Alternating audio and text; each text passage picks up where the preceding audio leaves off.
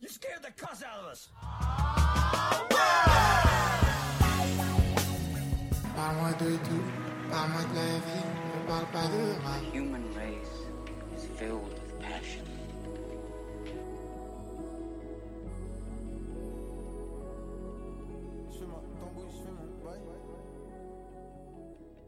Salut et bienvenue dans Pour la culture, le podcast qui connecte musique et cinéma. Moi c'est Elia et aujourd'hui je suis avec Maxou. Comment ça va Maxou? Ah pardon, salut, ça va, ça va très bien. Ok, cool. Aujourd'hui, c'est moi qui ai donné un film euh, à Maxou, donc il a dû regarder euh, Le fabuleux destin d'Amélie Poulain, donc qui est un film de Jean-Pierre Jeunet qui est sorti en 2001 avec euh, Audrey Tautou, Mathieu Kassovitz, André Dussolier à, à la narration et d'autres acteurs comme Isabelle Nanty. Donc pour résumer, c'est l'histoire d'Amélie, serveuse dans un bar de Paris qui est toujours dans la lune, et un jour elle décide de faire le bien autour d'elle. Elle fait des rencontres de toutes sortes jusqu'à rencontrer Nino, collectionneur de photos, euh, des photomatons. En jouant au chat et à la souris dans une course euh, plutôt insolite et joyeuse, Amélie, elle nous permet de découvrir Paris d'un autre œil euh, à travers les siens. Donc, Max, qu'est-ce que t'as pensé euh, de ce film? Moi, donc du coup, j'avais jamais vu ce, film qui est pourtant hyper connu, mais il m'a vraiment rendu très heureux. Genre, en regardant le film, j'ai vraiment, enfin, je souriais pendant tout le visionnage de ce film-là, et même, il m'a même fait pleurer de, tu sais, genre de bonheur et tout ça. Enfin, c'est vraiment euh, un, un vrai film qui rend heureux et qui fait beaucoup sourire, qui est un film qui est hyper intéressant sur euh, la manière dont, dont est filmé Paris aussi. Oui. C'est ça qui m'a, ça m'a beaucoup marqué. Euh, bah, je suis vraiment d'accord avec toi et puis bah c'est ça, c'est déjà l'esthétique du film, elle est incroyable, c'est-à-dire Mhm. que bah dès le début, t'es plongé dans un truc avec euh, des couleurs vives, des univers qui sont propres à chaque personnage, C'est ça. personnages qui sont extrêmement tous hyper travaillés. Euh, les décors, ils sont super beaux. euh, J'aimerais trop vivre dans ce Paris-là, finalement. Ouais, bah c'est la colorimétrie, c'est le terme Mhm. exact. Bah tu sais, c'est propre à, à ce film-là et même au, au film de Jean-Pierre Jeunet, de ce que j'ai compris, tu une colorimétrie très Ouais. euh, avec des couleurs bien bien prononcées, beaucoup de jaune, beaucoup de vert souvent. Mhm. Bah ouais, exactement. Et puis, euh, techniquement parlant, c'est un des premiers films qui est fait à l'étalonnage numérique. Donc, c'est-à-dire que tu pouvais vraiment jouer euh, autant que tu voulais avec les paramétrages, les- la saturation. Donc, il y avait plus ce côté... euh, bah, tu sais, des fois, tu devais augmenter avec la lumière Ouais. sur le set, euh, augmenter par les couleurs qui étaient présentes aussi sur le set. Bah là, il y avait déjà ça, mais en plus, il y avait du montage et justement de l'étalonnage qui était fait euh, en plus, tu vois. Donc, c'est super intéressant de voir ce passage justement de d'un étalonnage euh, non numérique à un étalonnage numérique, finalement. Ouais, grave. Et puis même en dehors de ça, c'est un truc genre, je trouve qu'on on voit jamais Paris représenté avec des couleurs comme ça de base. Et même après, c'est pas un héritage qu'on a, Ouais. qu'on a vraiment gardé, je trouve. Tu sais, genre des couleurs hyper jaunes et tout, c'est pas un truc qu'on voit souvent Mhm. euh, pour Paris. Oui, bah, le jaune, hein, euh, c'est devenu la couleur des pays du tiers-monde. Enfin, pour être cliché, euh, même si le, le terme tiers-monde n'existe plus, euh, c'est comme Oui, ça oui. que c'est représenté, tu vois. Et je suis assez d'accord, et je trouve que justement, c'est un film qui est pas trop dans les dans le respect des, des codes, Ouais, même si c'est pas non plus un film complètement rocambolesque qui n'a ni queue ni tête. Là, on a vraiment une, une sorte de fil rouge, euh, justement, avec euh, Amélie petite. Enfin, on voit sa relation avec ses parents, puis ensuite son émancipation de ses parents, mais qui est pas vraiment une émancipation, qui est juste elle qui vit toute seule. Euh, et, et elle qui rencontre d'autres personnages, etc. Moi, j'ai beaucoup aimé ce film parce que justement, je parlais d'émancipation et je trouve que c'est un film qui se base beaucoup autour de l'enfance. Je sais Mhm. pas si t'as as fait le lien un peu entre tous les, tous les éléments, mais euh, tu sais, c'est tous les personnages, fi- finalement, on peut se, se dire qu'ils sont tous bloqués en enfance et Ouais. ils essayent de s'en débarrasser tant que bien que mal, tu vois. Ouais. Et c'est vachement retranscrit par la manière dont c'est filmé et la manière dont c'est monté. Tu sais, il y a des scènes qui sont euh, inspirées par de la BD, tu sais, où t'as des, des bulles, des dialogues et comme, comme ça, tu vois. T'as... euh, euh, non, j'allais spoil, mais... euh, le... T'as une scène que... où Amélie, elle écrit une lettre et puis c'est vraiment genre tourné à, à manière BD, comics, euh, hyper enfantin.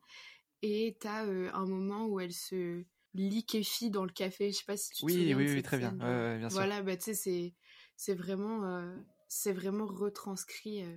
Bah parce que en plus, enfin surtout, euh, le film est beaucoup basé sur le fait que Amélie, dans son enfance, elle a été, euh, enfin, elle, a, elle a beaucoup construit son imaginaire parce que euh, c'est une enfant qui allait pas à l'école, donc euh, elle était vraiment, genre, elle avait beaucoup d'imagination et tout ça. Et l'émancipation qu'elle a fait que son imaginaire est un peu libéré, tu vois, et, et partagé aux yeux du Oui. monde et, dans, et aux yeux de son entourage. Déjà, les personnages ont un peu le- leurs caractéristiques euh, qui sont un peu particulières, et en plus, c'est euh, augmenté par le fait que on, on voit tout par les yeux d'Amélie Poulain aussi.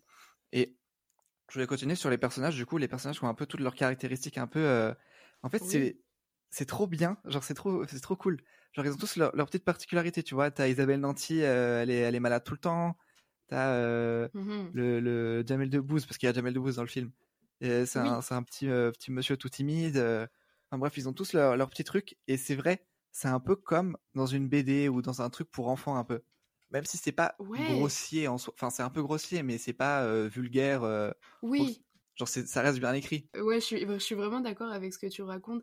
Mais c'est vrai que c'est un peu poussé à l'extrême quand même. Genre, Ouais. Euh, Isabelle Nanty, hypochondriaque, tu vois, c'est vraiment. Oui, oui, c'est vrai. c'est vraiment poussé. Euh, le stalker, euh, il est stalker et il assume d'être stalker, tu vois, genre Mhm. il s'assume d'être euh, d'être un peu obsessionnel. Mais, mais en fait, c'est genre, j'aime beaucoup comment les personnages sont sont enrobés, tu sais, c'est ils ont tous une vie nulle mais qui va- valent quand même la peine d'être qui qui vaut quand même la peine Oui. d'être sublimée, tu vois, genre Et puis, cette évolution-là de, de cette vie qui vaut la peine d'être euh, d'être d'être vécue et tout ça, c'est aussi parce que, genre, Amélie, dans son ambition de produire le bien autour d'elle, elle va utiliser un peu les caractéristiques des gens pour leur faire du bien, tu vois. Genre, euh, Ah oui, retourner ouais, ces caractéristiques-là contre eux. Ouais. Ouais, ouais, je vois ce que tu veux dire. Oui, bah c'est ça. Et puis, euh, parce que finalement, à part l'épicier, donc pas Jamel Debbouze, mais l'épicier qui un peu persécute Jamel Mhm. Debbouze, et ben, ils sont tous victimes d'un problème mental ou d'une névrose, tu vois, ou Oui. d'un d'un trouble, euh, enfin, quelconque. Et en fait, ce qui est rigolo, le seul personnage du coup qui va bien, entre guillemets, celui qui persécute, donc le personnage qui est joué par Jamel Debbouze, et bah Amélie Poulain, elle fait quand même quelque chose pour qu'il rentre un peu dans cette bulle de gens qui qui vont pas bien, tu vois. oui, oui, oui, c'est vrai. Oui, c'est vrai. Ouais. Ouais, je trouvais ça super Mais c'est vrai, c'est intéressant ce que tu, ce que tu relèves là. C'est que les gens, ils sont pas bien. Enfin, tu sais, ils ont un- c'est un truc que nous, on relève. Mais en même Ouais. temps, genre, si je montre ce film à mon petit frère euh, qui est beaucoup plus jeune, il va pas forcément le relever, mais il va quand même beaucoup aimer les personnages parce qu'ils sont, ils sont écrits d'une façon euh, pour que ce soit adapté aussi à tout le monde, en fait. Je pense que c'est l'ambition aussi du réalisateur. Mhm. Je pense que c'est ça, et puis, euh, tu sais, c'est une collection de, de personnages cassés un peu, mais tu sais, qui rendent pas le film complètement déprimant. Genre, le Non. film, il- bah, le film, déjà, la morale du film est très belle, puisque euh, le film, il ouvre les yeux un peu sur les bonnes choses de la vie et les petits Ouais. plaisirs, tu sais. Ça m'avait fait penser, tu l'as... Ah non, c'est pas toi qui l'avais lu, mais, euh, tu sais, je sais pas si tu connais La première gorgée de bière. Non. C'est un livre qui est... euh, en gros, c'est des petites nouvelles. Je l'ai pas lu, mais je sais qu'on l'avait travaillé euh, quand j'étais au lycée, bref. Et en gros, tu sais, c'est euh, c'est une liste de petits plaisirs de la vie qui semblent anodins, mais en fait, quand tu les mets à plat, bah, tu dis, Hum, je suis contente de vivre pour Ouais, vivre ces petits plaisirs-là quand même, tu vois.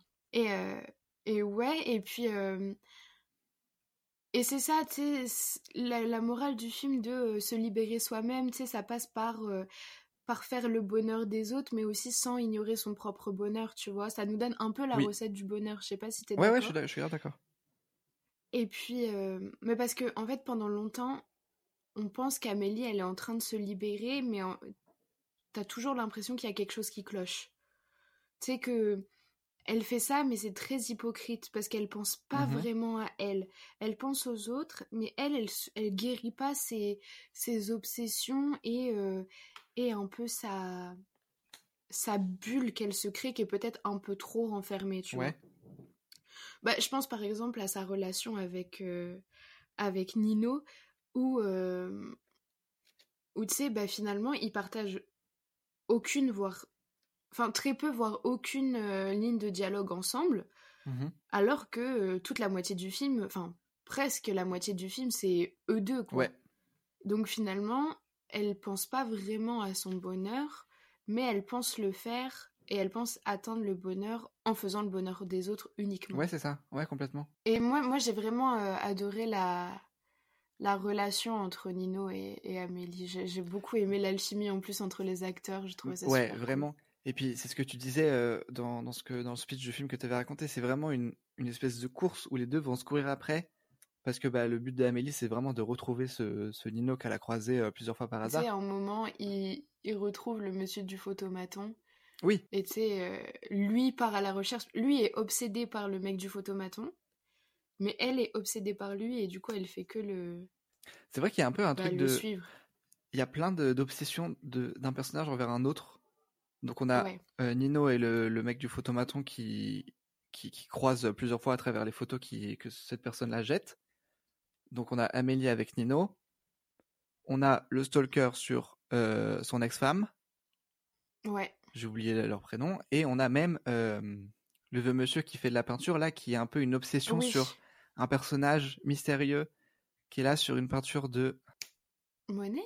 Ah non, Non, c'est pas, pas Monet, c'est. euh, c'est Pissarro, je crois. Ben, c'est. Ah, ok, ouais. Je sais plus. Je sais plus, écoute.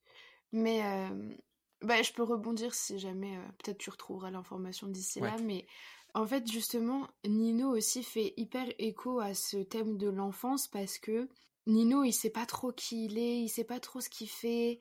Euh, et tu sais, c'est- hyper intéressant que ce soit Amélie qui vient le libérer. Tu sais, par exemple, pour, je vais pas, je vais pas spoil, mais en fait, elle finit par libérer Nino d'une certaine emprise, d'une certaine obsession, justement, ce qu'on disait sur le, le monsieur du photomaton. Et, euh, et en fait, elle lui montre euh, que la beauté du monde, elle se fait aussi par le contact avec des personnes du monde réel et pas juste des Ouais. photos du photomaton. Euh, qu'il peut trouver par terre, tu vois. Et en fait, ju- et justement, tu vois, c'est ce que je disais, Amélie, elle libère les autres sans se libérer, euh, sans se libérer elle-même, tu vois. Elle, elle, euh, elle s'ouvre hypocritement et puis, euh, et puis elle accepte finalement de se cogner à la vie sous les conseils de, de l'homme de verre, justement, celui qui est obsédé par euh, la peinture, tu vois. De Manet, du coup, Manet. Ah, Manet, Ah. Monet, Ouais, Manet. j'étais pas loin, j'avais dit Monet, ouais. Je voulais savoir ce que tu pensais du fait d'avoir un, un narrateur comme... euh, Je voulais en parler justement. En fait, Ok, moi je trouve super. que genre les 30 premières minutes du film, moi je les trouve parfaites parce que du coup, Ouais. on entend ça laisse beaucoup de place du coup au narrateur qui va raconter le contexte de tout à Amélie euh, qui va la mener à faire cette quête euh, du bien. Et du coup, tu vas tout en fait, c'est il est hyper utile parce que tu vas Oui. genre il est euh, tu vas avoir toutes les informations dans ta tête sans que ce soit euh, regorgé d'informations et que ce soit chiant. Et en plus de ça, Mhm. genre il reste super divertissant et tout ça. Déjà la voix est sublime, moi, je trouve. Ouais, André Dussolier, franchement, c'était vraiment un bon choix. Tu sais, Voilà. je trouve que c'est un, un- un petit papy trop mignon, Ouais, qui, ouais, ouais, c'est vrai. qui est vraiment un conteur, tu vois, c'est très Ouais, agréable. exactement, exactement. Et il y a vraiment un truc de. Donc déjà c'est là où tu vois euh, les, enfin où tu reconnais les personnages dans ta tête parce que tu dis ok Isabelle Nanty, le narrateur il m'a dit elle est hypochondriaque. Et bam scène de Isabelle Nanty qui tousse ou qui dit je sais pas quoi, qui se plaint qu'elle va être malade. Oui, Et c'est ça pour euh, pour toutes les personnes euh, qu'il y a dans, dans le bar parce que du coup elle travaille dans un bar, c'est ces personnes là que dont on parle Isabelle Nanty, le stalker, etc.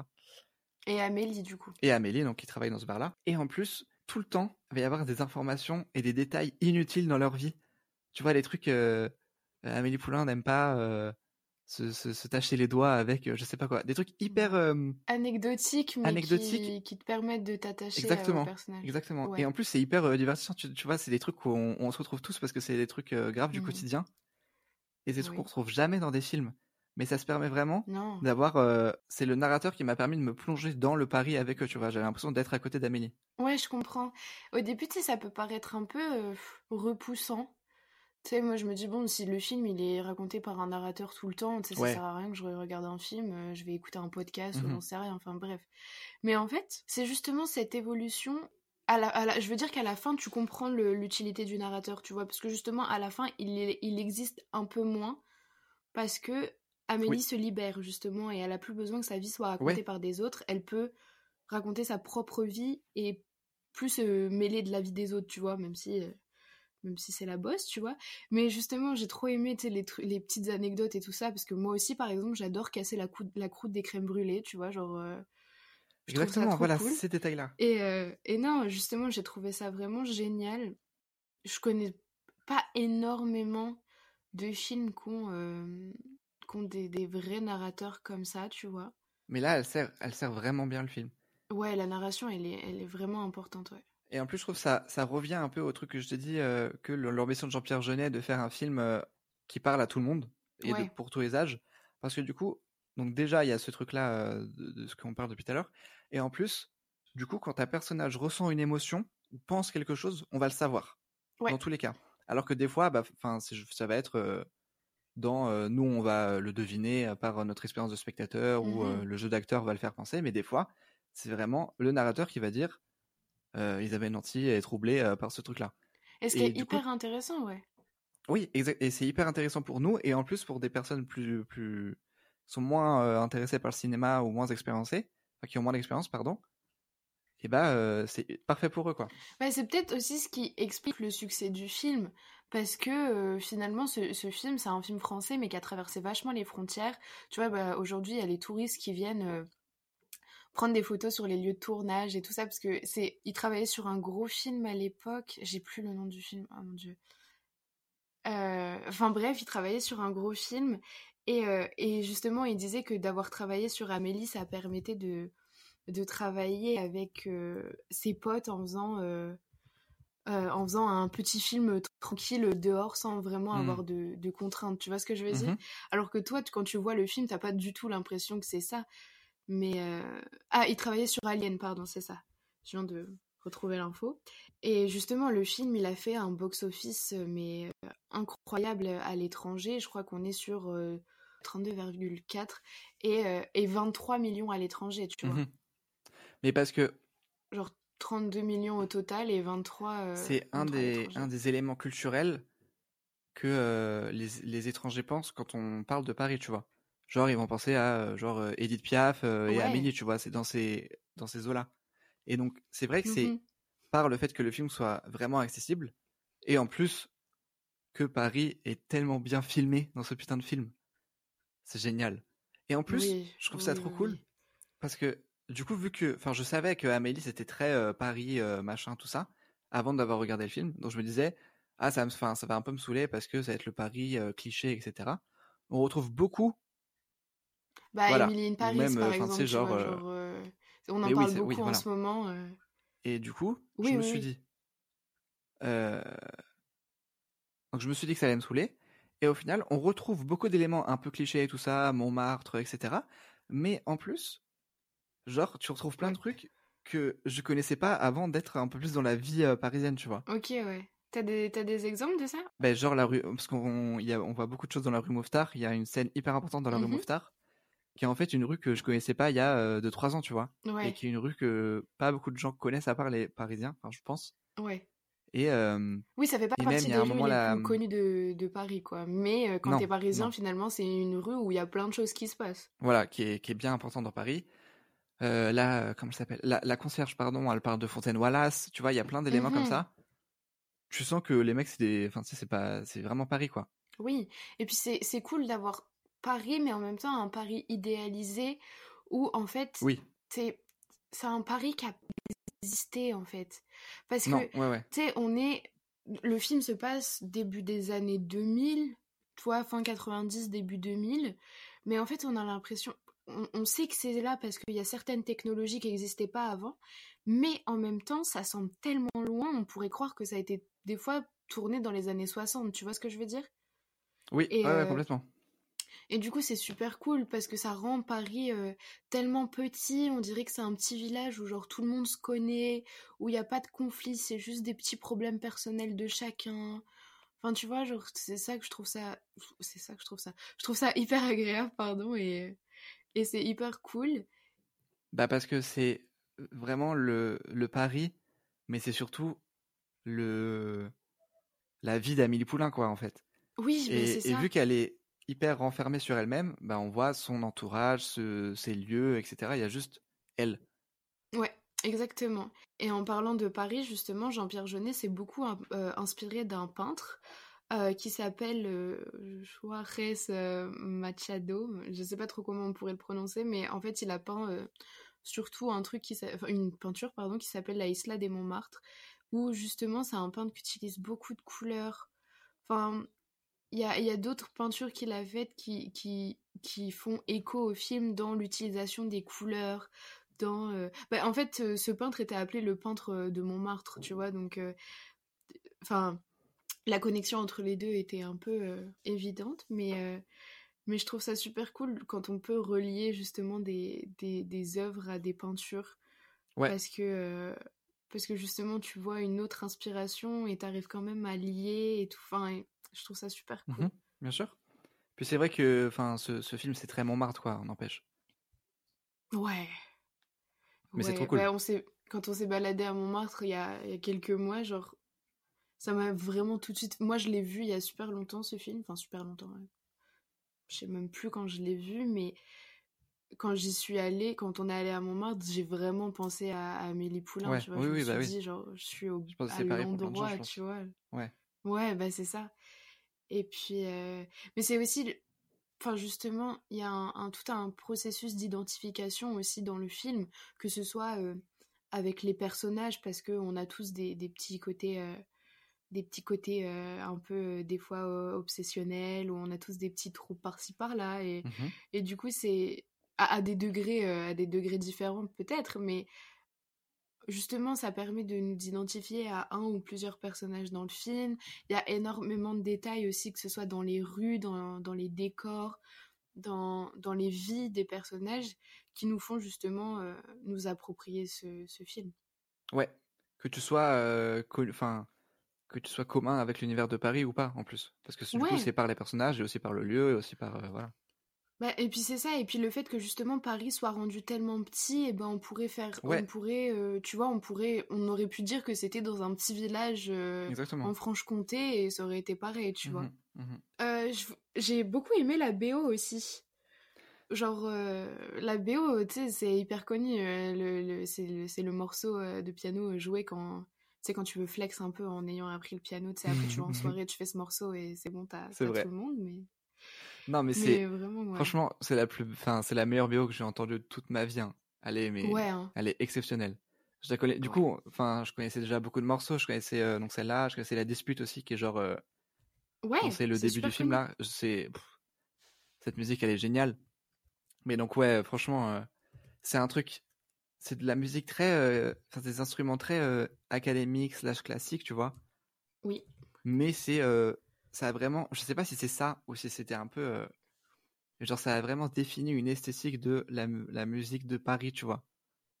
N'empêche. Hmm, c'est vrai. Et al- alors que tu m'aurais demandé, genre, de d'imaginer une musique à quelqu'un sur Paris, ça aurait pas forcément été ça, tu vois, que j'aurais imaginé. Mais en fait, je trouve que dans le film, bah, c'est c'est ça, en fait. Genre, c'est vraiment pertinent. C'est un, un rôle tellement majeur pour rendre le Ouais. film euh, beau et pur, tu vois. Genre c'est tellement marquant, sublime quoi. ouais. Ouais, vraiment marquant. Ouais, c'est ça. Et puis, euh, Yann Tiersen, qui est, qui est un compositeur euh, breton, du coup, en fait, ce qui est rigolo, c'était que c'était pas du tout lui qui était prévu à la BO, et en fait, c'est une des personnes sur le tournage qui a fait écouter un- une de ses œuvres à, à Jean-Pierre Jeunet, et Jean-Pierre Jeunet, il a dit euh, Je veux travailler avec lui pour le film parce que c'est Mhm. c'est ça que je veux, tu vois, et c'est c'est trop cool de justement apprendre sur, ce- sur ces connexions-là, tu vois. Ouais, bien sûr. Il y a un truc dont on n'a pas vraiment parlé. Enfin, si, on en a parlé, mais quand on parle de l'évolution du personnage d'Amélie Poulain, qui est donc euh, dans ce truc de. euh, elle est très timide, et puis au final, elle, elle a une, euh, elle veut rendre le bonheur à tout le monde, et puis bon, bref, elle s'émancipe, etc. C'est hyper important aussi de donner du, du crédit au jeu d'acteur de Audrey Tautou, parce que, genre, le, donc l'évolution Mm. de. Le personnage est très timide, et puis devient de plus en plus. euh, Enfin, de moins en moins timide, pardon. Genre, c'est tellement accentué par son jeu d'acteur qui est incroyable. Genre, au début, tu la sens vraiment toute timide. Tu sais, elle fait, elle fait les, les petits gestes de madame timide, là. euh, Ouais, quand elle est, il y a une scène tout, où, du coup, elle se fait inviter euh, par euh, la concierge chez elle. Et elle est, elle, elle est hyper gênée, elle sait pas où se mettre et tout ça. Et puis, plus le film avance, et plus elle prend de la place, en fait, dans, les, dans, les, dans les C'est pièces. vrai, ouais. Et c'est génial. Et elle prend vraiment confiance et tout ça, c'est hyper intéressant. Ouais. Et puis c'est aussi super intéressant, justement, son jeu d'acteur quand elle, euh, elle casse le mur, tu sais, et qu'elle nous parle directement euh, Ouais. à la caméra. Tu sais, genre, je trouve que c'est quelque chose qui est pas facile à faire et que, en fait, quand c'est bien fait, c'est super cool et c'est hyper marquant, tu vois. Et puis elle, elle a créé un truc, tu sais, genre avec son sourire. Oui. C'est tellement un truc devenu iconique, quoi. Ouais. Y il y a un truc de magique chez elle, je trouve. Bah ouais, et puis bah, déjà son sourire, c'est le sourire sur l'affiche en plus, donc tu sais, direct, tu. oui, oui, tu vraiment. C'est c'est vraiment hyper marquant et hyper, euh, hyper signature. Quoi. Quand une performance d'acteur, elle est autant euh, marquée par, tu sais, genre un signe très distinct, tu vois. Ouais. C'est génial. Tu sais, même euh, dernièrement, je pense à Brendan Fraser dans The Whale, c'est tout le monde parle de son regard et tout. C'est qui veut dire plein de trucs. Et là, pareil, dans son sourire Mm. et dans ses expressions euh, du visage, euh, c'est fou. Ouais, c'est vrai que c'est cool. Et puis c'est c'est cool aussi de retrouver Mathieu Kassovitz dans un, dans un rôle au cinéma, tu vois. Parce que. Moi, j'ai trouvé ça, en fait, c'était trop marrant. Parce que plus le film avançait, plus je, je voyais, je remarquais plein d'acteurs. Parce que du coup, en fait, j'avais zéro info sur le film, sur ces acteurs-là. Et du coup, je- genre, quand j'ai vu Isabelle Nanty, ça m'a choqué. Parce que pour moi, Isabelle Nanty, elle fait pas des films comme ça. Oui. Pareil pour Kassovitz, tu vois. J'avais zéro idée qu'il y avait Kassovitz. Alors que je le connais très, enfin, genre, euh, j'aime beaucoup la haine, etc. Oui, mais tu vois. Mais puis Monsieur Parizeau aussi, hein, euh, franchement. euh, Voilà. Il y a, dans le film, pendant trois secondes, il a une tirade. Oui. Mais il y a Parizeau, le mec de Camping Paradis. et là, il dit une tirade. Et c'est des, acteurs français random comme Mais ça que tu vois dans un film qui est génial. C'est trop drôle. Et d'ailleurs, Parizeau, il joue dans plein de films de Jean-Pierre Jeunet aussi. Mais euh, ouais, Ouais, j'ai vu ça aussi, mais euh, et on est d'accord que c'est lui dans le dans la dans le la- pas, pas la bouche d'égout, mais dans le. Exactement. Ok, ok. Et elle, il souffle une tirade à Audrey, euh, enfin Audrey Tautou, du coup, à Amélie, à donner au mec euh, à l'épicier qui est insupportable. Ouais. Voilà, c'est ça. Ah, elle est trop bien cette scène, elle est trop cool. ouais, grave. Mais il y a trop de scènes trop bien dans ce film. Franchement, j'ai Ouais, c'est vrai. C'est vrai que t'as plein de scènes marquantes comme ça où tu te souviens de, de plein de trucs. Ouais, complètement. Mhm. Pour connecter à ce magnifique film, j'ai choisi un, un album de Paris. Un album qui part de Paris, un album d'un Mhm. Parisien, d'un rappeur parisien, Jazzy Baz, son album Nuit, qui est son deuxième album, qui est sorti en, en 2018. C'est un album assez court de 12 titres qui fait 38 minutes, donc c'est plutôt agréable à, écouter. Jazzy Bass, c'est un rappeur parisien euh, assez actuel du coup, qui vient du 19e arrondissement et qui provient du groupe L'Entourage. Donc L'Entourage, qu'est-ce que c'est pour ceux qui ne savent pas? C'est le collectif avec Nekfeu, Alpha One, Dinver Bigo, euh, voilà, beaucoup de gens euh, de, de rap, euh, enfin beaucoup de rappeurs parisiens, pardon. Et donc c'est vraiment L'Entourage et aussi 1995, donc un groupe aussi où fait partie Nekfeu, c'est deux groupes qui ont vraiment marqué dans le début des années 2010 ce- cette esthétique de rap parisien, un peu de retour au rap, euh, à l'adoration des années euh, 90, etc. Et donc c'est un rappeur qui fait partie de ça, c'est un, amoureux du rap euh, de ouf, qui, comme, on, comme j'en parlais avec, avec François Lee, qui a poncé plein de lieux de Paris mythiques du rap, qui a fait beaucoup de rap contenders par exemple, qui était vraiment, c'est une légende de- des rap contenders, qui est donc ce truc de clash en France. Cet album-là, c'est un album un peu comme Prince Wally qui, a aussi beaucoup de choses euh, ouvertes et qui est pas que euh, rap. Et c'était un peu, euh, enfin, c'était pas très commun pour, pour ce rapport-là en tout cas à l'époque. Et donc c'est un album vraiment construit comme une seule nuit du coup, parce que la- l'album s'appelle Nuit, donc c'est une nuit entière en fait. Et donc on le voit avec la tracklist, parce que du coup l'album il commence avec le titre Crépuscule. Le sixième titre, donc le celui au milieu, il s'appelle Minuit, et le dernier titre, c'est 5 heures du matin. Donc c'est vraiment la cycle, le cycle de la, de la nuit qui est euh, hyper intéressant. Ça nous plonge dans un, dans un truc un peu, euh, un peu à part. Et donc Elia, je voulais savoir, est-ce que le, pari que décrit euh, Bass t'a plu? Bah, écoute, oui, ça m'a plu, mais l'album euh, m'a pas énormément marqué. Ça s'annonçait euh, vraiment bien euh, au début euh, du premier son, donc Crépuscule, parce que j'ai vraiment bien aimé les, premières notes, l'intro du son, tu vois. Et, et en fait, ouais, le, premier son m'a vraiment marqué parce que justement la, la prod est hyper intéressante. Et, mais j'ai trouvé ça moins bon par la suite. Euh, tu sais, il y a des sons qui sont pas, comment dire, je trouve qu'il y a un relâchement, dans le sens où, tu vois, il y a des sons comme, euh, comme El Presidente qui m'ont pas... Je suis d'accord. J'ai pas compris leur pertinence, en fait, dans l'album, tu vois. Je suis vraiment d'accord avec toi. En fait, El Presidente, enfin, Nuit, c'est un album qui a une couleur assez chaude. Et vraiment, genre, je trouve qu'il y a une vibe très printemps dans euh, beaucoup de ces, des sons, euh, dans euh, Crépuscule, dans Sentiment, etc. Et c'est ouvert à beaucoup d'instruments. Et même, euh, tu sens que c'est des instruments joués, genre des vrais instruments, quoi. C'est pas fait par ordinateur. Et au milieu de tout ça, il y a des sons très rap, mais qui servent un peu à rien et qui, pas qui desservent le propos, mais un peu quand même, tu vois. Je trouve que ça trahit un peu l'ambiance de l'album. C'est ça, ouais. Et en plus, je trouve que le son est pas vraiment réussi. Enfin, moi, c'est pas vraiment un son que que j'aime de Jazzy Bass, que je, que je trouve c'est un excellent rappeur, mais je trouve que El Presidente, c'est pas un bon son. En tout cas, il, il force sur un sur une partie de lui que j'aime pas trop, tu sais, un, un espèce de truc hyper euh, ego trip Mhm. et tout, en mode euh, c'est le président, tout ça, machin. Même sa voix très grave, qu'il a, qui force un peu, que qu'il a pas forcément d'habitude. Donc, euh, ouais, je suis assez d'accord. Bah, c'est ça, et puis moi je connais pas forcément. Enfin, j'ai déjà écouté quelques sons de Jazzy Bass, mais justement il y a des sons où il rappe et je trouve ça super euh, agréable, et puis après tu sais, il se met à rapper dans El Presidente et je me dis, bon bah. Tu sais, du coup, vu que j'ai Ouais, pas ouais, forcément bizarre. comparatif, je sais pas quel est le vrai entre guillemets Jazzy Bass, tu vois. Mhm. Et, et du coup, ça m'a un peu sorti du projet. Mais euh, après, il y a vraiment d'autres sons, sons que j'ai euh, vraiment, vraiment aimé. Genre euh, Stalker, j'ai trouvé super cool. Genre Oui. Insomnie aussi, j'ai trouvé ça vraiment bien. Et puis, bah, les, les feats sont vraiment bons, tu vois. Genre, tu peux peut-être parler de, de qui figure sur l'album? comme très souvent avec euh, les albums euh, solo des membres de l'entourage, il y a des membres de l'entourage. Donc ici, on a la crème de la crème. Donc on a deux feats avec Nekfeu et un feat avec Alpha One. Mais en plus de ces rappeurs-là qui sont vraiment des potes de Jazzy Bass et qui sont... euh, leur performance est, est géniale dans tous les sons, je trouve. Notamment le couplet d'Alpha One, je trouve que quand il rentre, c'est génial. Je voulais le dire, ouais, Ça incroyable. détonne, euh, c'est fou. Mais en plus de ça, il y a des... euh, y a des, des personnes qui sont plus dans cette scène un peu parisienne, un peu indé et tout ça.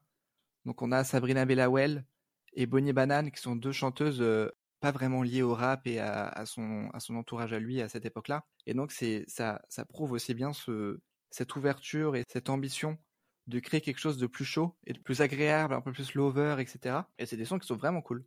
Ouais, c'est ça. Et bah, euh, il y a euh, Laetitia, par exemple, qui a un, Ouais, qui a un, un son un peu sensuel et tout, genre un peu cool. Mais euh, genre par exemple le refrain, je l'ai trouvé vraiment bon. Et genre le refrain, je l'ai en tête régulièrement, mais c'est vrai que par exemple le couplet, enfin les couplets, je les ai moins. Genre tu vois, je trouve que ça fluctue beaucoup en fonction de, de, de son, en fonction de... Même dans un même son, je trouve que des fois ça fluctue beaucoup. On a un couplet qui est super cool, l'autre qui est un peu moins marquant, tu vois, je trouve que ça reste un peu inconstant. Mais... euh, en tout cas, je trouve que le projet, il est vraiment marqué par euh, une, une fin de l'album aussi qui est très très bonne, tu vois. Donc, euh, ouais, ouais. justement, génial, 5h ce du matin, je l'ai trouvé vraiment, euh, vraiment bien. Et du coup, euh, en fait, ce qui est bien, du coup, ce qui relève un peu le tout et que ce qui est constant, c'est les prods, je trouve, qui sont vraiment, vraiment bonnes dans Mhm. tout l'album, globalement, tu vois. Genre. euh, j'ai pas j'ai pas de son je me suis dit oula euh, qu'est-ce que qu'est-ce qui s'est passé pour la prod? Et en général la prod c'est pas quelque chose que je relève Ah, ouais. mais là, c'est vraiment quel- quelque chose qui m'a marqué, tu vois, genre, j'ai Bah, trouvé ça plus- vraiment, vraiment bon. En plus, il est vraiment, enfin, il est entouré par des gens qui sont géniaux. C'est, il y a beaucoup de prods de Lubensky, qui est un, un musicien génial, qui a beaucoup taffé avec Nekfeu, avec euh, d'autres Mhm. gens, mais il est, enfin, il est vraiment génial. Euh, il y a Diop aussi, Diop qui est aussi un, un musicien hyper génial, qui a fait, euh, enfin, qui est très aussi dans, dans cette scène parisienne là, et euh, des producteurs comme Onomite, etc. Et c'est des gens qui le connaissent, enfin, tu sais, ils se connaissent tous, et ils avaient tous un peu cette ambition de faire cet album là. Oui, et ils ont tous les capacités de le faire parce que c'est des musiciens géniaux.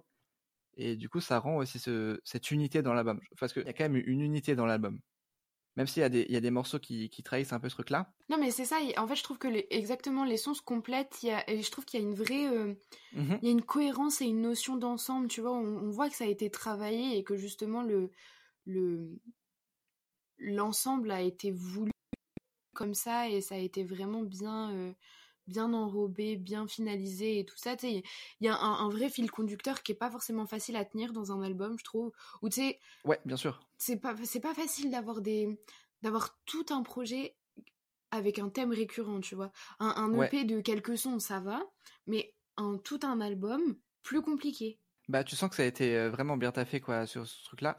Et je me souviens que quand je l'avais écouté pour la première fois quand c'était sorti, c'est vraiment le truc qui m'avait marqué. Parce que euh, du coup, j'étais plus jeune, mais genre, j'étais vraiment pas habitué à ce, ce- ce genre d'album euh, très, euh, avec- très dans l'unité, comme, comme on, on est en train de le dire. Et ouais, et je trouve que ce qui symbolise un peu ce qu'on est en train de dire, c'est le morceau Buenos Aires Paris, Mhm. qui est génial. Et en fait, le morceau commence avec un truc très rap, et là, là aussi, c'est un peu réservé sur sa performance, bon bref. Parce que c'est un rappeur que j'adore en plus, donc ça, ça trahit un peu, bon bref. Et après, t'as un virage, bim, ce qui symbolise un peu aussi l'album, tu vois. Il y a un virage, boum, deuxième partie, et là c'est génial, mais les, les, les guitares et tout ça, c'est c'est incroyable. Je suis vraiment d'accord. beaucoup avec plus... euh, c'est vraiment les, les, deux couleurs euh, de l'album qui, qui... En fait, c'est ouais, c'est deux couleurs extrêmes de l'album, genre euh, le, le jaune et le bleu, tu vois, et ce qui a formé le, le vert de euh, cet album, en fait. Bah ouais, finalement, en projet complet, il est, il est assez cool, tu vois. Après, je te dis, il y a des sons Mhm. à retenir, il y a des sons à moins retenir, mais tu sais, c'est- ça reste pas des sons inécoutables, hein, c'est toujours, c'est, ça reste bon quand même, tu vois, c'est pas, euh, c'est pas affreux. Je trouve que il y a, y a beaucoup de, de thèmes abordés qui sont cool, il y a beaucoup de... C'est ça, il y a beaucoup, un vrai, un vrai fil conducteur qui est hyper important et que tu perds pas en fait. Parce que toi, des fois, en tant Non. que quelqu'un qui écoute un album, bah, en fait, t'es pas dans la tête de, du rappeur, enfin, ou de l'artiste et de toute son équipe qui, eux, sont au cœur du projet et qui savent vraiment de quoi ils parlent. Toi, quand t'as un œil extérieur, bah, tu pourrais avoir une interprétation qui est totalement différente. Et bah là, je trouve que c'est pas forcément le cas et je trouve que c'est quand même assez évident ce qu'il voulait dire et ce qu'il voulait faire Oui. dans ce projet, tu vois. C'est vrai, et c'est pas évident comme, euh, comme travail, Ouais. ça.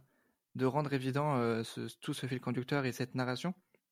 Ce qui est aussi euh, ce qui est un, un argument qu'on peut donner pour approcher les, les, les deux pièces euh, culturelles C'est exactement ce que j'allais dire. Et puis, euh, et puis ce qui aide aussi à ça, c'est la narration de Jazzy Bass, parce que Jazzy Bass, il a quand même une, une écriture qui est géniale, qui est, euh, qui est assez marquante par rapport à d'autres membres de l'entourage. Elle est vraiment super, et puis c'est bourré de, de narration euh, dans l'album. Il y a beaucoup de sons qui sont un peu des histoires d'amour, un peu par-ci par-là, tu vois. Mm. Genre, t'as bon, Laetitia, évidemment, qui est un son qui à l'époque m'avait mais, mais matrixé de Ah ouf. ouais? Tu sais, genre son, comme tu disais, son refrain, tu sais, il a une voix hyper, euh, hyper sensuelle, tu vois, dans, dans son interprétation. Il, il laisse bien couler les mots et tout. Je trouve ça génial. Et puis il y a plein d'autres sons euh, comme ça, bah, Sentiments, c'est euh, aussi, ça parle aussi de deux mecs euh, qui se partagent une histoire d'amour. 5 heures du matin, c'est aussi une narration dans le sens où c'est un, un mec donc qui est défoncé, enfin qui est défoncé, qui est, j'aurais dit 5 heures du matin, je suis défoncé sur les faubourgs. Avant de te rencontrer, je ne croyais pas en l'amour. Tu vois, il y a aussi encore ce truc, euh, ce Ouais. truc-là. Et donc, tu sais jamais si c'est lui ou si c'est un personnage, mais il y a quand même toujours cette narration. Et donc, souvent portée autour de l'amour. Et la narration, c'est un point fort de l'album et de Jazzy Bass. Ben ouais, exactement. Et puis, euh, et puis ouais, du- genre j'ai vraiment, je suis d'accord, j'ai vraiment aimé Sentiments et j'ai vraiment aimé genre justement les les côtés un peu plus, les côtés un peu plus voix aiguë, l'ajout de voix féminine Mhm. aussi, j'ai trouvé ça super cool. Non, et puis, senti- et puis Sentiment, c'est accompagné de la fin euh, qui est euh, très instrumentale, etc. Oui, Qui, est, qui est géniale. Et c'est la loupe euh, qu'on retrouve dans euh, beaucoup dans Necfeu, Les Étoiles Vagabondes, qu'on retrouve dans De mes cendres, il me semble, qui est donc c'est la même mélodie. Mm, mm. Et c'est aussi, ça symbolise un peu toute c'est l'instrumental, enfin toutes les, les prods et ça qui sont géniales et qui sont très dans l'instrumentalité justement. Mais euh, en plus, ça m'avait beaucoup marqué parce que tu sais, bah, on a vu le, le film Les Étoiles Vagabondes ensemble. Et tu sais, il y a toute une partie du film où justement il parle de cette, euh, de cette Mhm. loupe justement. Et Ouais. je me suis dit, waouh, ok, je reconnais et tout. Et après, Ouais, je me dis, bah oui, mais c'est normal, c'est Jazzy Bass. Enfin, tu sais, c'est pas comme si tu trouvais ça chez Nekfeu et puis tu trouvais ça, euh, tu trouvais ça chez euh, genre Céline Dion, tu vois, genre, c'est pas. euh, Mmh. Mhm. mais, euh, mais je trouve ça cool justement les, les connexions que tu peux faire et, et la patte qui est apportée par chacun des feats, chacun des, chacun des, des beatmakers et des, des producteurs comme tu disais, tu vois. Ouais, bien sûr. Et puis, euh, je pense que pour, euh, pour un peu finir, je vais parler de mon amour pour le morceau Parfum, Hmm. qui est euh, un morceau mais, mais, mais exceptionnel, où c'est un morceau qui, qui parle pas mal de nostalgie et de... en fait, il se remémore beaucoup de, de choses de son enfance, etc., par le, donc le, le parfum, les, les, les, les senteurs, etc. C'est un morceau hyper émouvant. Sais, les morceaux remplis de nostalgie dans le rap comme ça, il y en a pas mal. Et euh, je, je pense à beaucoup de sons de Akhenaton, notamment euh, Quand ça se disperse, qui est un son aussi qui me bouleverse. Et ce son-là, il me bouleverse énormément. Et j'ai vu une interview où lui aussi, enfin en gros, et oui, et donc, j'ai vu une interview où il dit qu'il a écrit ce son-là sur une prod d'Akhenaton, sur euh, Mon texte Ah. savon. Et en fait, il, il a dit que c'est dans une interview m'a dit que genre il pleurait en l'écrivant, tu vois, tellement ça le Ah ça remplissait ouais. d'émotions. Et ça, genre, il a tellement touché juste dans son écriture, Oui. etc. C'est un son qui est incroyable. Ça se sent vraiment ce que tu dis. En fait, j'étais pas du tout au courant de ça, mais maintenant que tu le dis, bah en fait, c'est tu sens qu'il y a une vraie Mhm. émotion qui est dans tout l'album, mais encore plus dans ce morceau où c'est Mhm. vraiment là et ça te prend et tu sais, il, genre il t'emmène, il te prend par la main et il t'emmène, tu sais, dans Paris et, et, et en fait c'est hyper intéressant ce que tu dis parce que justement ça nous permet de le lier à l'album, euh, au film, pardon, parce que dans Nuit, on voit, enfin, et surtout dans Parfum finalement, mais même s'il y a d'autres références dans d'autres sons euh, à Paris, tu vois, et ben, grâce à Parfum, on, on voit Paris à travers les yeux de Jazzy Baz. Et Exactement. dans Amélie Poulain, et ben, on voit Paris à travers les yeux d'Amélie. C'est vraiment ça. Les- dans les deux albums, je trouve que le sujet principal, c'est leur Paris, tu vois. Mhm. Et c'est hyper intéressant aussi- d'avoir ce truc. Euh, Amélie Poulain, c'est hyper solaire, etc. euh, Montmartre et tout. Et puis Jazzy Vaz, c'est Pigalle, nuit, tu vois. Même si le- la couleur des, des musiques euh, sont un peu sont, sont plus Mhm. chaudes, c'est quand même euh, dans ce truc-là. Et donc c'est deux Paris qui sont très proches géogra- géographiquement du coup, parce que Pigalle et Montmartre c'est vraiment à côté. Mais c'est deux Paris qui sont vraiment différents. Et c'est hyper cool. Ouais, C'est ce qui montre aussi très bien la cover aussi. La cover, tu le vois, euh, c'est lui qui observe à, à l'aide d'une fenêtre avec des néons, etc. Donc c'est vraiment, il observe ce qui se passe à Pigalle potentiellement ou dans le 19e chez lui, quoi. Mais en même temps, c'est pas si loin que ça, tu vois, parce que. euh, Oui, justement. Regarde, les- non mais je parle pas en, je parle pas en quartier, tu vois, Ah. je parle pas de Montmartre-Pigalle, je parle vraiment de, regarde, Mhm. le Pi- Pigalle c'est marqué par euh, les sex shops et tout ça, et on a euh, le personnage de. Nino qui travaille dans un sex shop, tu vois, et Ouais. et même au niveau des couleurs, tu vois, bah faire un parallèle entre la cover et la l'affiche du film c'est pertinent parce que c'est quasiment la même teinte de vert. Je sais pas si t'as Mhm. l'affiche d'Amélie Poulain en tête, mais c'est euh, le un, un portrait d'Amélie avec un fond vert et du coup ben le- la cover de, de nuit c'est aussi un vert très foncé très sapin très enfin Ouais. voilà et, et je trouve que c'est vrai qu'on a deux euh, deux paris différents dans deux temporalités différentes dans, dans deux parties de la journée différentes parce que Amélie c'est vrai que c'est beaucoup axé sur la journée mais Ouais. en même temps eh ben l'ambiance générale et leur interprétation de Paris est pas si opposée que ça. Oui, oui, c'est vrai, c'est vrai, c'est vrai. Oui, parce qu'en plus, de, enfin, dans tous les cas, tu sais, c'est vraiment, euh, il y a vraiment un truc où genre, euh, c'est une, description, une, oula, une description de Paris à l'aide de leur sens et de leurs Oui. émotions, tu vois. Comme on, en fait, c'est vraiment Parfum qui m'a fait penser à une scène de euh, Amélie. En fait, elle guide un aveugle dans une rue. Je crois que c'est la rue Mouffetard. Et vraiment, en fait, c'est une scène qui est géniale, euh, qui est un peu, euh, qui est un peu intense. genre, c'est assez rapide et tout ça. Et tu la vois en fait, donc elle guide ce, cet aveugle, et donc elle va lui dire Ah là, on passe juste devant le boucher et on sent les, les, les merguez, machin. Ouais, ouais. Et là, on passe devant euh, le- l'épicier qui va euh, crier sur euh, ses, ses melons. euh, après, tu entends l'épicier qui va dire Ils sont frais, moi, melons, je sais pas quoi. Et, et vraiment, dans, dans Parfum, c'est pareil, où tu vois, il dit euh, Ça sent mon enfance quand je repasse euh, rue de Roubaix et tout ça, des trucs comme ça. Mhm. Et il y a plein de, de petits éléments euh, sonores aussi qui, où ça te plonge dans ce truc-là. Par, euh, et donc c'est hyper personnel aussi, tu vois. C'est trop bien. Ouais, je suis d'accord. Et justement, les, les thèmes qui sont abordés sont relativement similaires, même s'ils sont pas axés justement sur des histoires similaires. Mais euh, ça parle les deux parlent beaucoup de solitude et de, de mélancolie, tu vois, parce que euh, C'est vrai. Euh, Il y a beaucoup de personnages dans Amélie Poulain qui sont mélancoliques. Je parle notamment du, du- de l'écrivain qui, qui est complètement qui est dépressif et qui, Oui. Euh, tu vois, lui, il est beaucoup. euh, et il y en a beaucoup qui sont axés sur le passé et tout ça. Et la mélancolie, je trouve que c'est un, thème qui revient beaucoup dans, dans Nuit aussi. Et puis on a aussi ben, l'amour qui est, qui est beaucoup présent dans, dans le film et dans l'album. Ouais, ouais, ouais. Euh, Enfin, c'est hyper, euh, c'est hyper cool parce que justement, en fait, c'est justement que tout ça soit axé autour de Paris. Je trouve ça vraiment marquant en fait. Ouais, complètement, complètement. Ouais, et euh, et on a aussi beaucoup, euh, et on a aussi une notion d'évolution, tu vois, genre, euh, ben, on parlait de Amélie qui évolue et qui qui fait le bonheur, puis ensuite réalise que son bonheur aussi est important, et on a une évolution, bah, on a déjà l'évolution temporelle de la nuit, donc euh, avec le crépuscule, minuit et 5 heures du matin, mais on a en plus une évolution du de Jazzy Bass ou du personnage de Jazzy Bass à travers ses sons, tu vois, genre. Mhm. Et il y a aussi, genre, bah, surtout grâce à Laetitia et Sentiment, tu vois, qui propose vraiment un, un interlude un peu sensuel et, et axé sur euh, la notion de plaisir. Et c'est aussi, quand tu le regardes avec un œil d'adulte, est présent dans, dans, euh, dans le film. Ouais, Euh, tu vois, où t'as la scène dans les, dans les toilettes du bar et tout, genre. Oui, ah oui.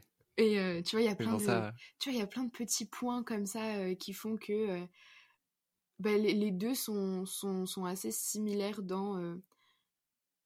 En fait, Jazzy Bass pourrait être Amélie Poulain, tu vois. Ouais, ouais, de ouf. Alors, Maxou, si tu devais mettre une note aux deux projets, qu'est-ce que tu qu'est-ce que tu mettrais? Je mets 5 à Amélie. Parce que j'ai vraiment aimé. Et je pense que je mets 3 ou 3,5 à Jazzy Bass Nuit. Ah, c'est ce que j'allais dire. Alors, je veux, je veux, sur- je veux dire aussi que j'ai moins aimé le film. Je sais pas pourquoi. Je l'ai moins aimé euh, quand je l'ai re-regardé pour préparer l'épisode. Euh, alors que, tu sais, ça faisait partie de mon top euh, 5 films préférés de tous les temps. Et puis là, je, je sais pas ce qui s'est passé. Est-ce que c'était pas le bon moment de le regarder? Est-ce que j'étais pas dans, sais, dans une bonne disposition pour le voir? Bon, le film arrêtait pas de bugger aussi, du coup, ça m'a sorti un peu du truc.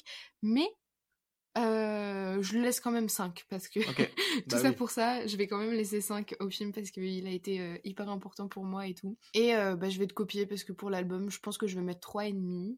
Ça me rend un peu triste que ce soit l'album qu'on note le, le moins bien depuis le début du podcast, mais. mais Bah, il en faut bien Mais, un, à un moment. C'est ça, et puis Jazzy Bass, c'est quelqu'un de, de très fort quand Ouais, même, tu vois. exactement. Bon bah cool. Et bah maintenant passons au club culture. Venez, je vous aider. On descend et hop, c'est parti. Là, on croise la veuve du tambour de la fanfare. Elle porte la vareuse de son mari depuis qu'il est mort. Attention, hop Tiens, l'enseigne de la boucherie Chevaline a perdu une oreille. Ce rire, c'est celui du mari de la fleuriste. Il a des petites rides de malice au coin des yeux. Oh, dans la vitrine de la pâtisserie, il y a des sucettes Pierrot Gourmand. Hum, vous sentez ce parfum? C'est Pépone qui fait goûter ses melons aux clients. Un parfum sucré peut rendre amer, retour en arrière, odeur de caramel et rien à faire à part s'insulter. Le cul vissé sur des gradins usés, sous la jaunisse des lampadaires, mes chagrins dans un jardin secret. Flashback, odeur de verdure, première sensation de liberté, un peu d'air pur. Un voyage scolaire, je ressens l'arôme, je revois la colère et l'accident. Mais c'est comme si on portait des milliers de talismans. Aujourd'hui pour le club culture, en film tu vas nous parler de RRR. Exactement, donc RRR qui est un, un film euh, indien réalisé par SS Rajamouli qui est sorti en 2022. Donc c'est un film qui est assez récent, surtout que ben il a été euh, il a été nommé aux Oscars pour meilleure bande originale, enfin meilleure chanson originale et euh, est-ce que c'était dans meilleur film international? Non, euh... Non, Non, j'ai un doute. Ouais. non, non, non. je crois pas. Ben bref, mais du coup, il, est, il est toujours d'actualité. D'ailleurs, pour les, pour les, enfin moi j'ai eu la chance de pouvoir le voir sur Netflix, mais je sais qu'il est pas dispo sur Netflix en France, donc euh, c'est assez dommage. J'espère qu'ils vont le mettre bientôt. Mais bon, RRR c'est un, un film euh, en Bollywood euh, qui raconte l'histoire de deux personnages, donc un policier et un révolutionnaire qui vont, qui vont avoir leur destin, qui vont se, se croiser pendant le la au moment où l'Inde est, colonisée par par les Anglais donc dans les années euh, 1920 à peu près et et en fait c'est vraiment un film qui est à mourir de rire. J'ai adoré. J'ai vraiment pleuré de rire du début jusqu'à la fin, alors qu'il se passait des trucs mais tragiques dans le film, des trucs quand même assez graphiques, tu vois. Genre, c'est pas le film que vous pouvez regarder avec euh, vos, vos petites sœurs, vos, petits frères ou euh, vos enfants, tu vois. Je trouve que c'est quand même assez. Bah, c'est un film un peu. euh, bah, c'est autour de la guerre et, et de la révolution des, des Indiens face, face au pouvoir colonial, donc quand même, tu vois. Mais en fait, c'est tellement rocambolesque, exagéré, burlesque. Des fois, ça n'a aucun sens. Si vous êtes un peu familier avec le, le cinéma Bollywood, j'imagine que c'est. Moi, c'est pas trop mon cas. J'ai très peu de. J'ai très peu d'infos là-dessus, mais j'imagine que il y a beaucoup de conv- conventions du Bollywood qui ont été reprises. Euh, notamment euh, l'exagération dans beaucoup beaucoup de scènes, Mmh euh, notamment les scènes de euh, de combat, enfin de bagarre qui durent.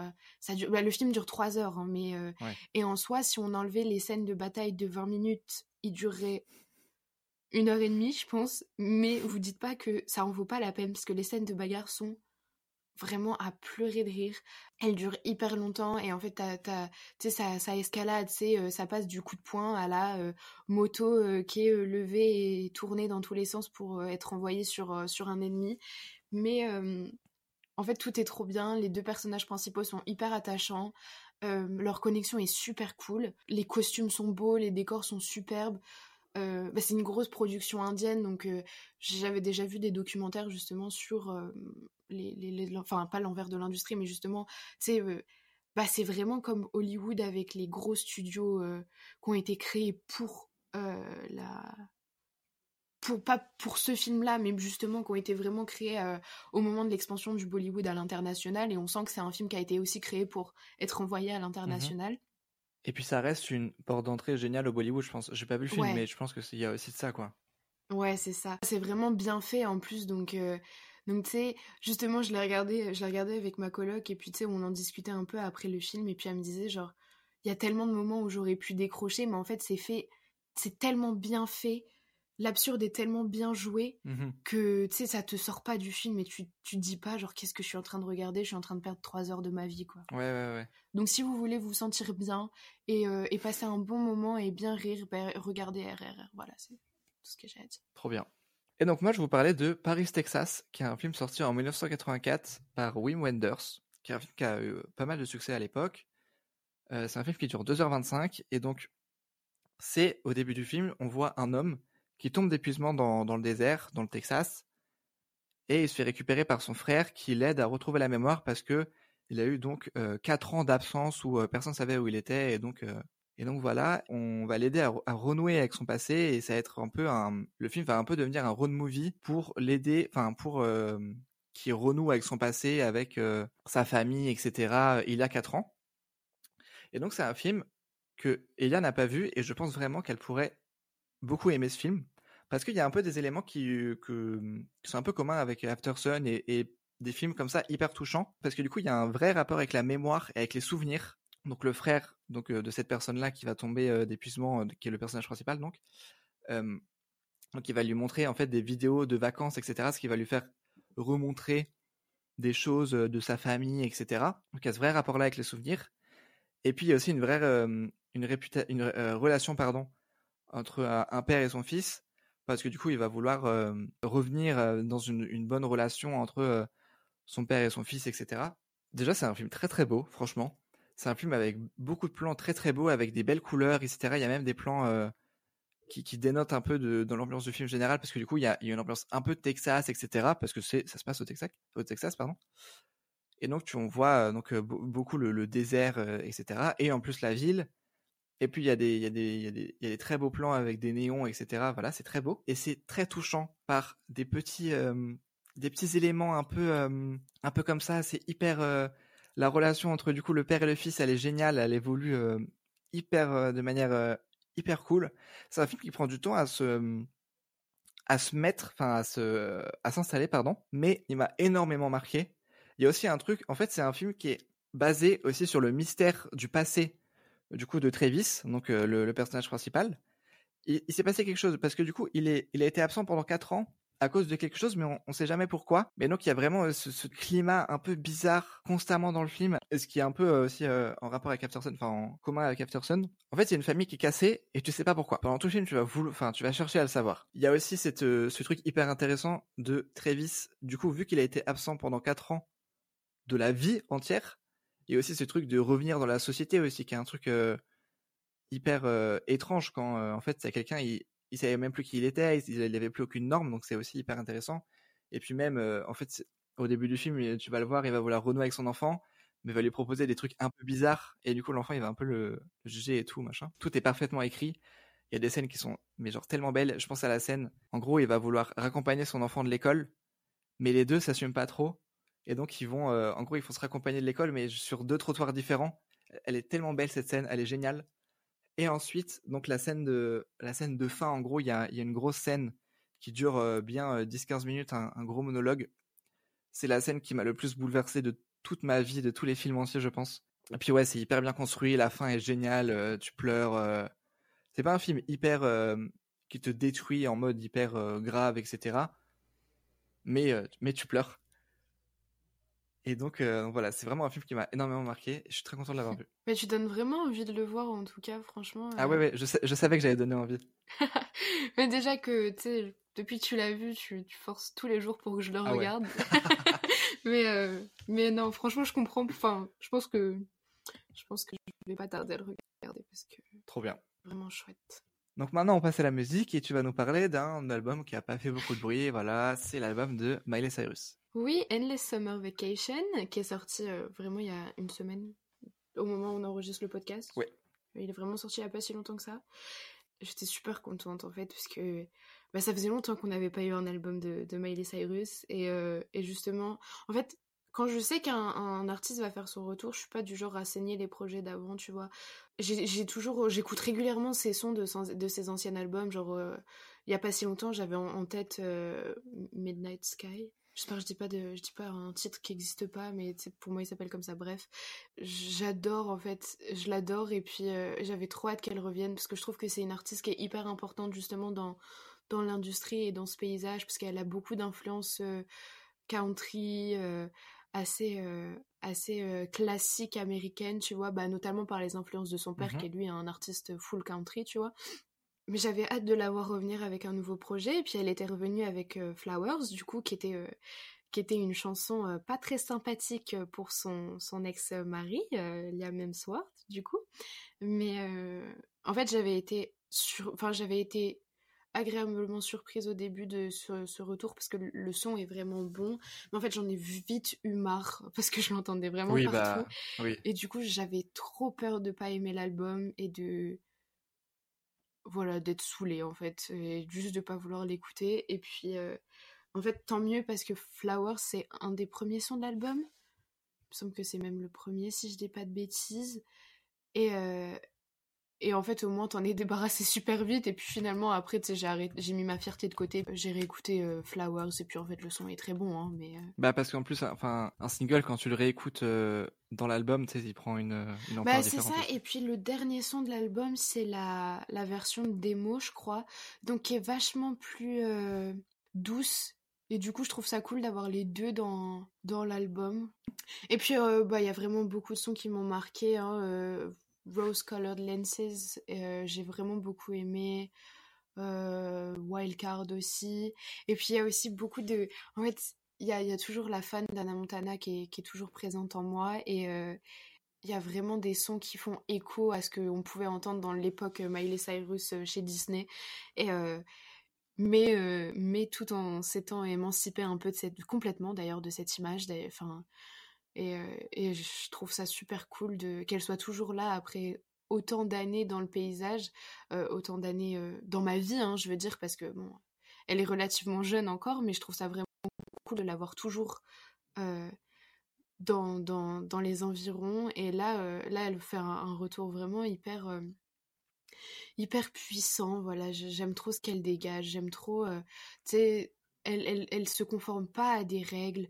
Elle, est elle, elle s'en fout un peu de ce que les gens pensent, euh, de ce qu'elle fait et tout. Et elle fait sa musique. Et moi, j'adore vraiment. Euh, j'ai vraiment trop aimé l'album. Euh, voilà, je l'écoute toujours régulièrement et je pense que je vais continuer à l'écouter. Trop bien, trop cool.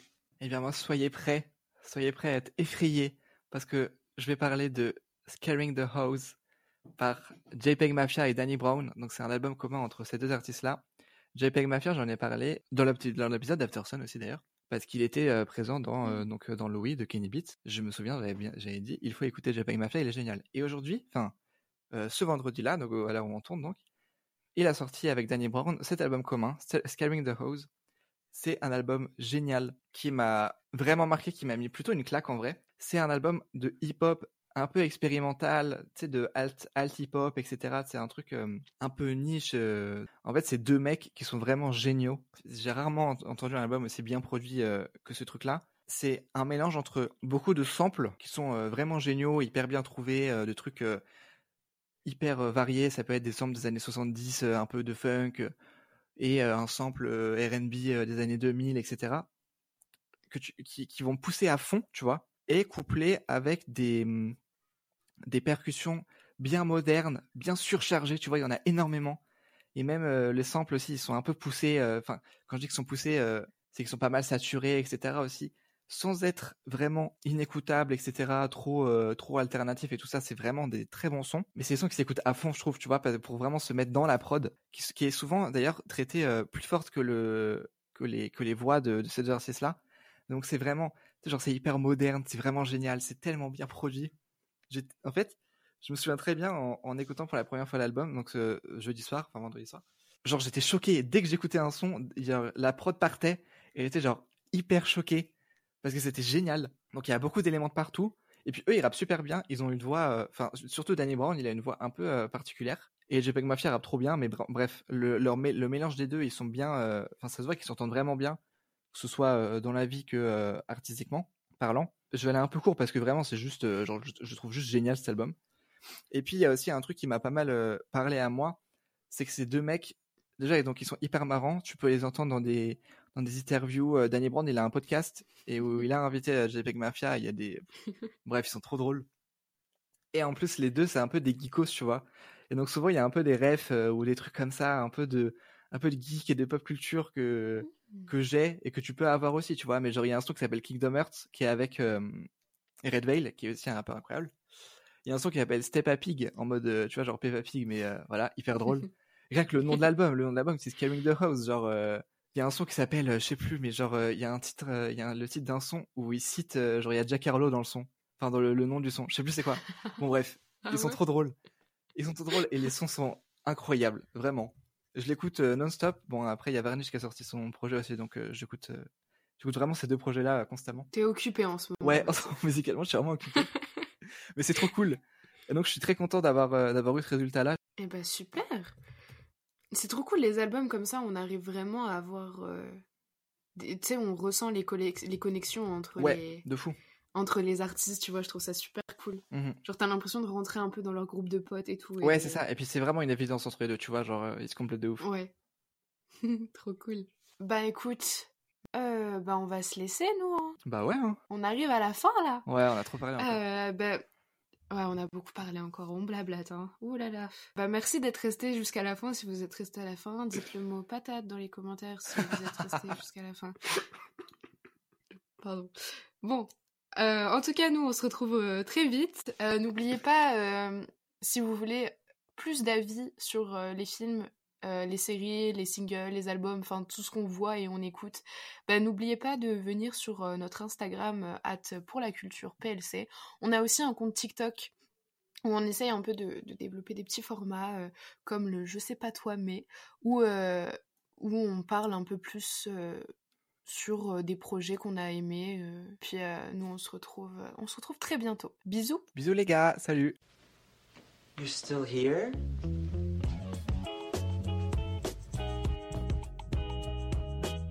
It's over. Go home.